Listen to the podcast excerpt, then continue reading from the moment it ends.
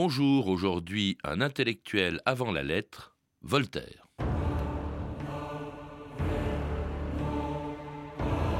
Que répondre à un homme qui vous dit qu'il aime mieux obéir à Dieu qu'aux hommes et qui en conséquence est sûr de mériter le ciel en vous égorgeant?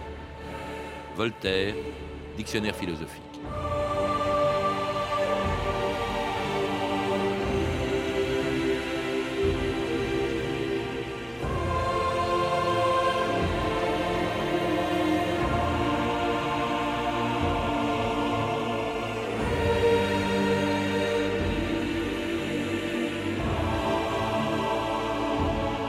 2000 ans d'histoire.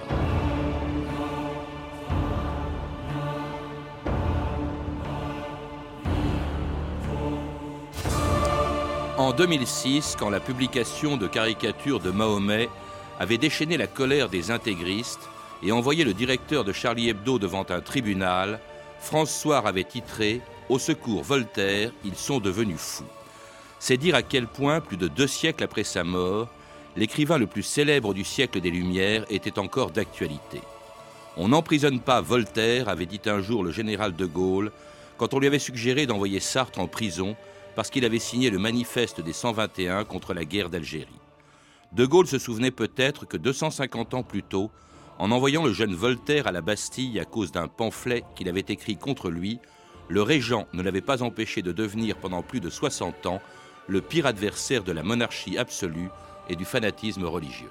Embastillé pour un pamphlet, dont je ne suis pas l'auteur.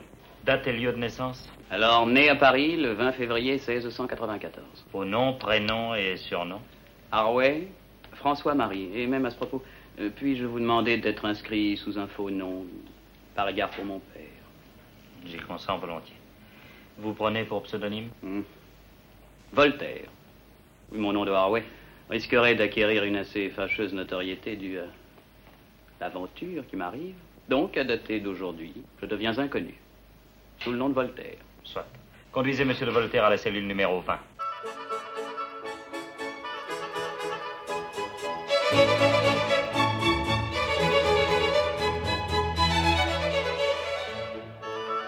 C'est au contraire sous le nom de Voltaire que celui-ci deviendra célèbre. Pierre Milza, bonjour. Bonjour.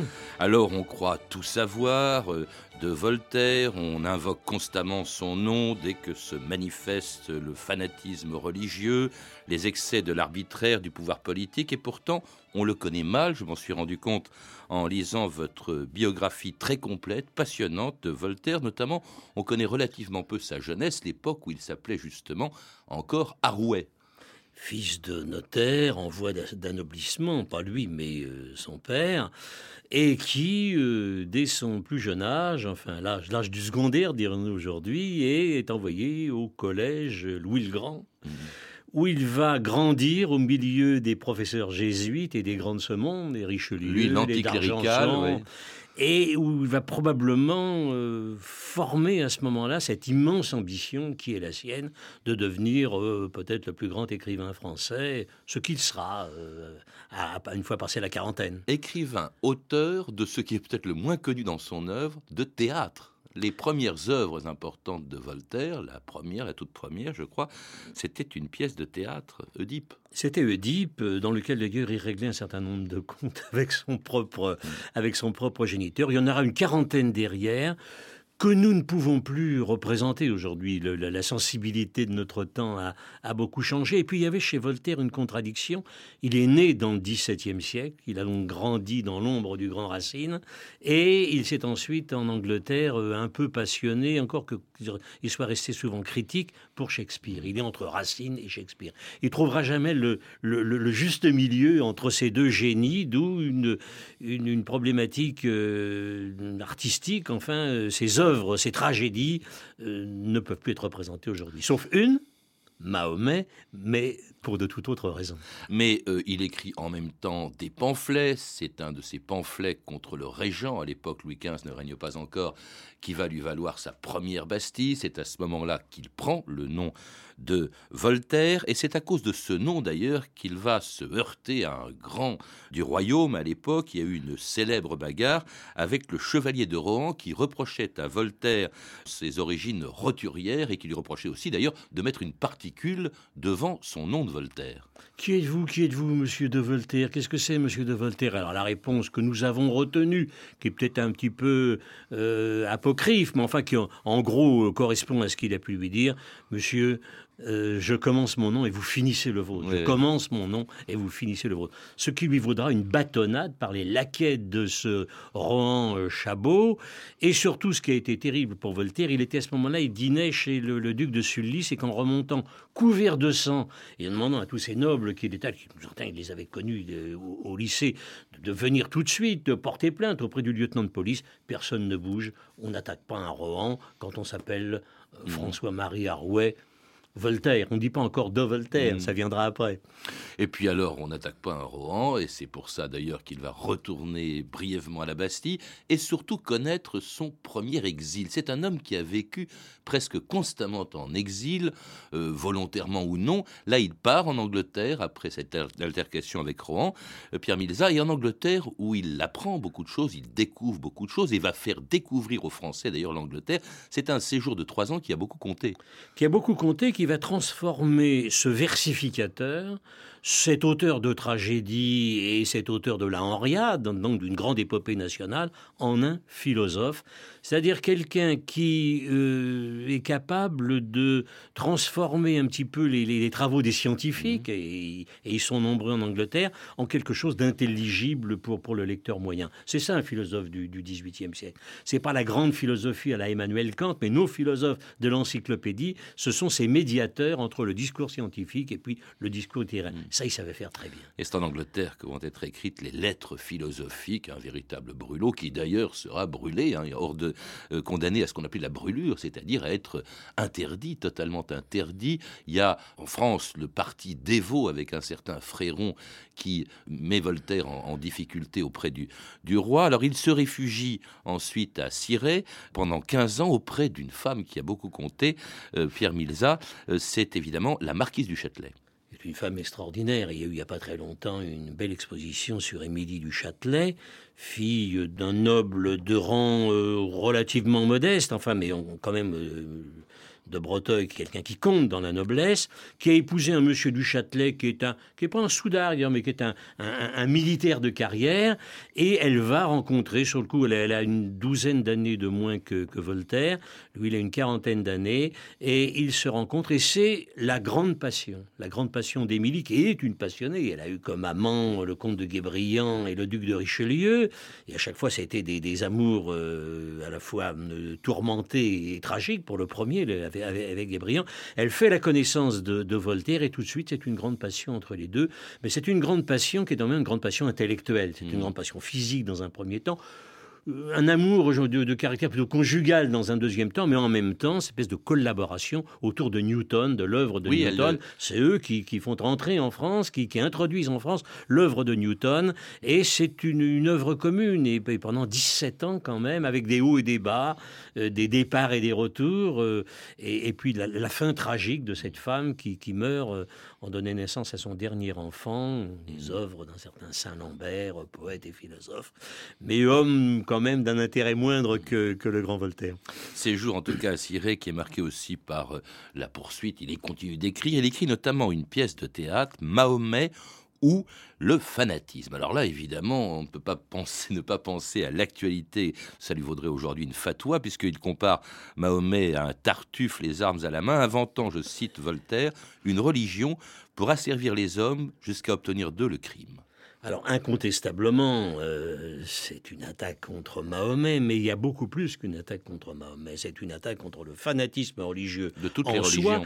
Et oui, il y a toutes les religions, et surtout la religion chrétienne. D'ailleurs, il est intéressant de constater que la première de euh, Mahomet est donnée à Lille à ce moment-là, il vient, il vient de Belgique, et donné à Lille devant un parterre d'ecclésiastiques qui trouvent ça très bien parce qu'ils prennent Mahomet au premier degré. Mais lorsqu'il arrive à Paris, que la pièce est donnée à Paris et qu'elle est jugée par euh, le Parlement de Paris, euh, peuplé essentiellement de jansénistes, alors là, c'est la réaction violente. On interdit Mahomet, il sera lacéré et brûlé aux marches du palais. Mais jonglerie de Voltaire, il écrit au pape, il demande des médailles euh, au pape, des médailles bénies au pape, et, il réussit en tronquant un petit peu une lettre à lui faire approuver Mahomet. Alors il réussit aussi à s'introduire finalement à la cour, car il en, il en rêvait depuis longtemps, et il profite justement du soutien de Madame de Pompadour pour être introduit à Versailles en 1742. Le roi est-il là? Il dîne en compagnie, monsieur. Une autre, monsieur Voltaire, une autre Un jour, au fond d'un vallon, un serpent mordit Jean Fréron. Que pensez-vous qu'il arriva? Ce fut le serpent qui creva. Le roi de France qui écoute Voltaire. Mais où nous entraîne-t-il? En enfer, marquis. Les dévots règnent à Versailles, madame. Gardez-vous aussi d'afficher votre opinion. C'est Voltaire, madame. Oui, un homme qui s'est pensé. Un homme qui s'est pensé, un homme aussi très paradoxal, vous le rappelez, euh, Pierre Milza, puisqu'il brocarde la cour et en même temps il rêve d'y entrer. Et il y a, euh, finalement, il y est entré. En tout cas, il, y a, il s'y est trouvé pendant quelques années de Louis XV. Il a compris très vite, ne serait-ce que par ses fréquentations de jeunesse, qu'on pouvait être un grand auteur dramatique, un grand poète, un grand écrivain et un grand philosophe, tant qu'on n'avait pas acquis un certain nombre de charges dans l'État euh, monarchique auprès du souverain. Dans le fond, on restait pas grand-chose. Donc il a eu cette volonté d'entrer à la cour, de monter dans l'organigramme de, la cour, jusqu'au moment, et ça c'est tout Voltaire, il monte en haut de l'arbre, ici la branche quand il est arrivé en haut, il suffit de pas grand-chose, un regard euh, distant du, souverain, et Louis XV ne l'aimait pas, de même que Louis XVI ne l'a pas aimé, de même que le régent ne l'a pas aimé, il ne l'aimait pas, on le trouvait trop impertinent, et à ce moment-là, bah, il s'en va, et même il s'en va quelquefois parce qu'il est obligé de partir. Historiographe du roi quand même, il l'a été pendant un certain temps. Et gentilhomme de la Chambre du Roi. Académicien. Oui, plus tard, oui. Plus tard. Et puis alors, bon, c'est un homme quand même dont on a souvent dit, mais il peste contre la monarchie. Il n'est pas républicain.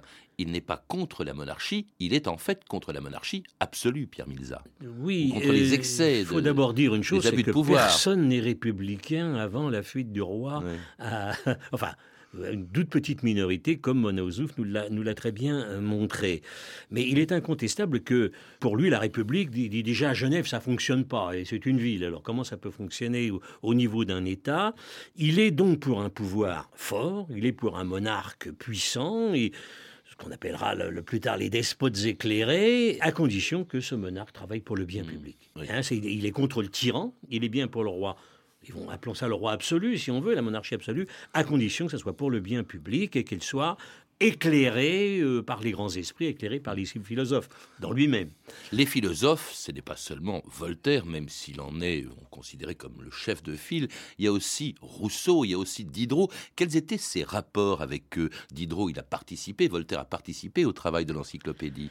Mais Rousseau, il s'est brouillé avec lui très violemment. Alors, avec Diderot d'abord, parce que Diderot est athée. Et il ne faut, faut, pas oublier que si Voltaire est anticlérical et antichrétien, il est profondément religieux. Il est déiste, il est théiste il n'imagine pas que l'univers est Il est profondément religieux. Donc avec Diderot, il y a de bons rapports qui resteront épistolaires. Ils ne se, rencontrent pas, mais Voltaire va travailler pour l'encyclopédie, faire une trentaine d'articles pour l'encyclopédie. Avec Rousseau, c'est la, la guerre très rapidement. Parce que déjà, l'un des reproches majeurs qu'il fait à Rousseau, c'est de pas aimer, c'est de, critiquer le théâtre. Et puis alors, euh, Voltaire est un homme de progrès, Voltaire est un homme qui aime le luxe, qui aime la cour, qui est amateur du progrès, qui croit dans le progrès, et Rousseau, pour lui, c'est l'état de nature. Vous savez, cette fameuse lettre extraordinaire, monsieur, j'ai reçu votre lettre contre le genre humain. À vous entendre, on a envie de marcher à quatre pattes. Donc c'est très virulent. Et alors Rousseau entre à ce moment-là dans une guerre véritablement euh, farouche avec Voltaire. Ils se détesteront euh, jusqu'au bout euh, cordialement.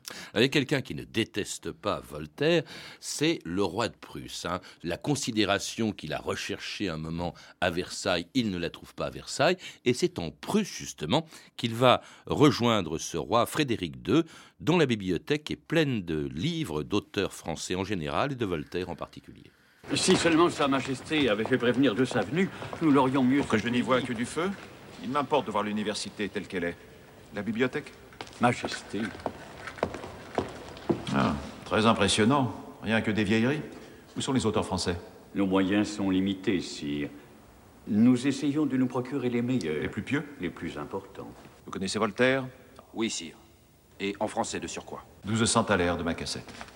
12 sens, et Nous avons le roi le plus moderne de toute l'Europe. Un merveilleux musicien et philosophe qui plus est.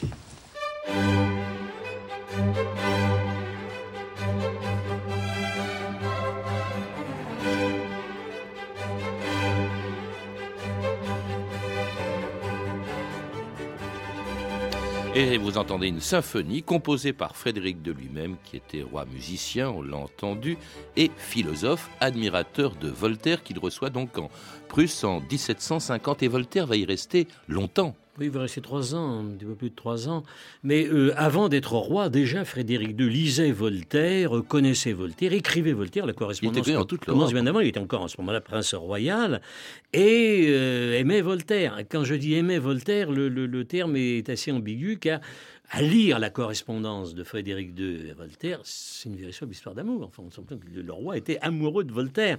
Bon, euh, ensuite, il l'a fait, venir- fait venir à sa cour, et en fait, ça s'est très mal passé. Ça s'est très mal passé, parce qu'il lui a donné encore, il est devenu chambellan du roi, il lui a donné donc des titres, mais Voltaire est un homme très indépendant. Au bout de quelque temps, euh, il s'est fâché avec les uns avec les autres, et notamment avec Maupertuis, euh, qui présidait la- l'Académie de Frédéric II, et ça s'est très mal passé. À la fin, c'est très mal passé. Frédéric II a laissé finalement euh, partir Voltaire, non sans difficulté, pour le faire arrêter euh, à Francfort. Et là, il y a, il y a- il y a des- scènes tout à fait euh, tragicomiques où Voltaire fait venir sa nièce, d'ailleurs, Madame, Madame Denis, et craint véritablement pour sa vie, parce qu'il était arrêté par des soudards euh, de Frédéric II, et craint véritablement pour sa vie. Donc c'est une affaire qui est, qui est importante pour Voltaire, mais qui se termine assez mal. C'était en 1753, donc il est chassé littéralement par celui que Voltaire appelait le Salomon du Nord. C'est curieux quand même cette espèce d'attrait, d'intérêt d'une part de ces despotes éclairés, parce qu'il n'y avait pas que Frédéric II, il y avait aussi Catherine II avec laquelle il correspondait,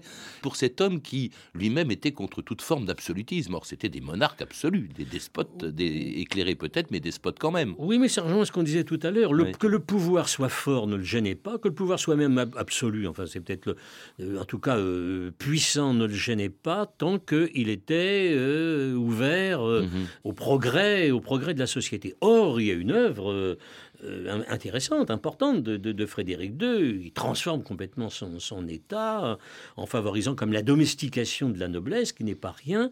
Et ça, euh, Voltaire euh, l'accepte, de même qu'il l'accepte de Catherine II. Mais alors, quelquefois, il gomme les, les- les côtés un petit peu, un petit peu gênants. Avec Catherine II, c'est très net. hein. Quand le- il apprend la manière dont Catherine II a fait, de a fait- ouais. Alors que Diderot est sur place et se rend compte des choses, il fait bon, il fait comme s'il ne voyait, Ouais, pas. hein, ou, ouais. de même, là, ou de même contre les Polonais, la guerre contre les Polonais. En tout cas, il avait son, son franc-parler, il quitte la Prusse, il va s'installer quelque temps en Suisse. Là, il se fâche avec la municipalité protestante de Genève parce qu'il a écrit un jour dans son essai sur les mœurs un chapitre entier sur la façon dont Calvin avait fait brûler Michel Servet. Et puis alors, il va s'installer dans un endroit très important. Il va passer les 18 dernières années de sa vie. C'est à Ferney, à Ferney, où il va recevoir tout ce que l'Europe compte d'écrivains, de philosophes, même de princes éclairés. Euh, on l'appelait euh, Voltaire l'aubergiste de l'Europe à Ferney.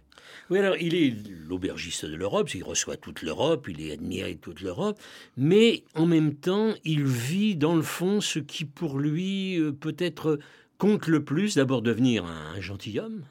Hein, Ferney lui permet d'être seigneur de Ferney et comte de Tournai, et Ah de vivre en, en hobereau paternaliste. Ça, c'est extrêmement euh, curieux de voir ce personnage. C'est quand même le seul parmi les philosophes qui fait du concret. Il ne se contente pas d'écrire. Il se penche sur le sort de ses paysans. Ce village de Ferney, ce hameau de Ferney qui était rien du tout, quelques dizaines de familles, dix ans après, c'est une cité prospère. Il y introduit euh, des, des- des industries et il se penche de très près sur le sort de ses paysans. Se penche même tellement près qu'il va leur reconstruire l'église et qu'il va imposer d'ailleurs euh, cette église à- au clergé local qui euh, n'a qu'une idée, c'est de- de- d'empêcher euh, Voltaire euh, de, pouvoir avoir une action sur la population, alors qu'il a dit tout le temps qu'il était hostile à l'église. Il plante des arbres, il fait de l'élevage, bref, il cultive son jardin hein, pour employer justement Au sens propre du terme, cette il y a phrase de Candide qui est son plus célèbre roman. du château, oui. il y a le champ de Monsieur de Voltaire où il va labourer de temps en Mhm. temps et quelques jours avant son départ pour Paris, c'est-à-dire euh, trois mois avant sa mort, il va encore faire quelques travaux sur le champ de Monsieur de Mhm. Voltaire. sans trop craindre le, pouvoir euh, politique. Il faut rappeler que Ferney est juste à l'autre côté de la frontière suisse, c'est qu'il lui aurait permis de s'en aller si jamais. Pas si simple. Il, il y a un moment donné, Louis XV envoie contre les rebelles genevois, car la France avait une espèce de droit de protectorat sur, sur Genève, deux régiments qui campent à Ferney. Et, mais bon, Voltaire sait les conquérir par le, par le théâtre. il joue des pièces de théâtre et, il leur fait jouer des pièces de théâtre. Alors, il ne se contente pas seulement de cultiver son jardin, comme il l'écrit dans Candide, euh, puisqu'il euh, il va très loin en 1762 en prenant la défense d'un protestant, Jean Calas, accusé sans preuve d'avoir tué son fils et condamné à mort. Ainsi, on a torturé, on a tué un innocent. Avant d'avoir jugé, on avait condamné. Et pourquoi? Parce que Calas est protestant. Eh bien, puisqu'ils veulent tenir tout ceci sous le boisseau, moi, Voltaire, je vais crier Car il existe quelque chose qu'ils ne soupçonnent pas, et qui naît présentement, et qui s'affirme. L'opinion publique. Ce n'est que les mots, mais les mots volent loin. Ils voleront jusqu'à Versailles. Il faut qu'un tocsin général y veille la justice endormie.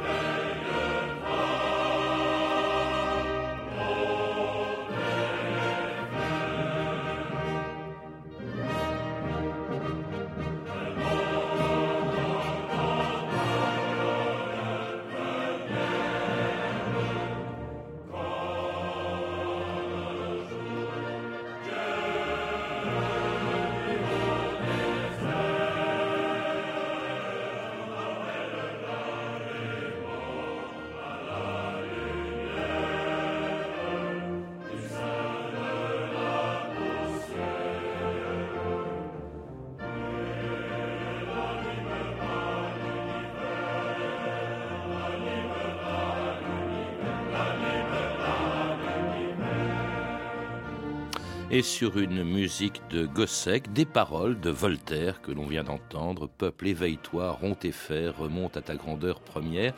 Euh, c'est assez beau. Et alors on a entendu avant, juste avant, un, extrait euh, de la défense de l'affaire Calas, euh, un film de Théo Lorenzi et Alain Decaux, et on a entendu, et vous le reconnaissez vous-même, Pierre Milza, Voltaire parler d'opinion publique. C'est une idée tout à fait nouvelle, comme si au fond, après avoir voulu convaincre les princes et avoir été déçu, il s'appuyait sur quelque chose de tout à fait nouveau à l'époque, l'opinion l'opinion, euh, l'opinion publique, et donc il, on peut presque dire qu'il invente l'opinion publique, c'est-à-dire tout d'un coup de sa tour d'ivoire, de fin, il fait appel, il fait l'appel à la France, il fait l'appel à l'Europe, il fait appel à, tous les, les, réseaux donc qu'il peut qu'il peut manipuler, et en même temps qu'il invente l'opinion publique, il invente l'intellectuel. Voilà. Le personnage de l'intellectuel tel que nous, nous le concevons aujourd'hui, c'est quelqu'un qui sort de sa spécialité pour euh, faire appel euh, au sentiment public, pour entrer sur l'espace public. Ça, il l'invente, et le grand intellectuel a ça sera Zola, et puis, et puis Sartre. Hein. Mm. C'est cette filiation, pas étonnant si euh, Gérald de Gaulle mm. fait... On n'emprisonne pas Voltaire. Voilà, on n'emprisonne pas Voltaire. Parce qu'il défend activement, il ne se contente pas d'écrire, il défend activement ce fameux protestant, Calas, qui a été condamné à mort pour avoir tué son fils, dont on n'a aucune preuve. Plus tard, on le verra venir au secours aussi d'un chevalier de la barre qui a été décapité. Pourquoi? Parce qu'il avait refusé de se découvrir devant le Saint-Sacrement. C'est un homme qui va être de toutes les causes judiciaires. Justement, en cela, il précède Zola. Il, est le premier intellectuel, en fait. Alors, ce qu'il faut voir, c'est qu'il a 68 ans, l'affaire Calas. Il a tout son passé derrière lui. Il est arrivé. Il a, il a, plus rien à attendre, mais il peut quand même tout perdre, y compris sa liberté. Il y a une lettre de cachet, dit-on, qui circule depuis euh, pas mal d'années et qui permet d'arrêter Voltaire euh, quand on voudra le, bien, bien le faire. Donc, euh, il prend des risques considérables. Alors, ce qu'il faut voir quand même, c'est qu'il les a pas pris tout de suite. Hein. là, on a forcément on a un raccourci. Hein. Il y a, avant l'affaire Calas, il y a eu une affaire Rochette où il y a un malheureux pasteur qui a lui aussi a été, a été mis à mort. Et au début de l'affaire Calas, euh, il s'engage pas complètement. Il faudra vraiment qu'on lui apporte quelques preuves de, enfin quelques preuves, non pas de, de la, de la non culpabilité de Calas, mais que qu'il y a quelque chose qui se passe là, qui, n'est pas normal, pour qu'il s'engage à fond dans cette affaire. Et alors là, on trouve un Voltaire qui, tout ce qu'il a construit toute sa vie, ses réseaux auprès des grands du monde, auprès de, ce qu'on appelait, de ce que Émilie du, du, Châtelet appelait les petites courettes allemandes, Bad Württemberg, etc., et qui fasse bouger tous ces gens-là à l'échelle européenne pour euh, non plus sauver Calas, un pauvre malheureux, il a été exécuté, mais déjà sauver son honneur, le réhabiliter et sauver sa famille.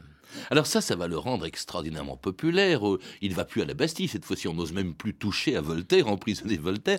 Mais non seulement ça, mais en plus il revient à Paris, il revient pour la première fois quelques mois avant de mourir.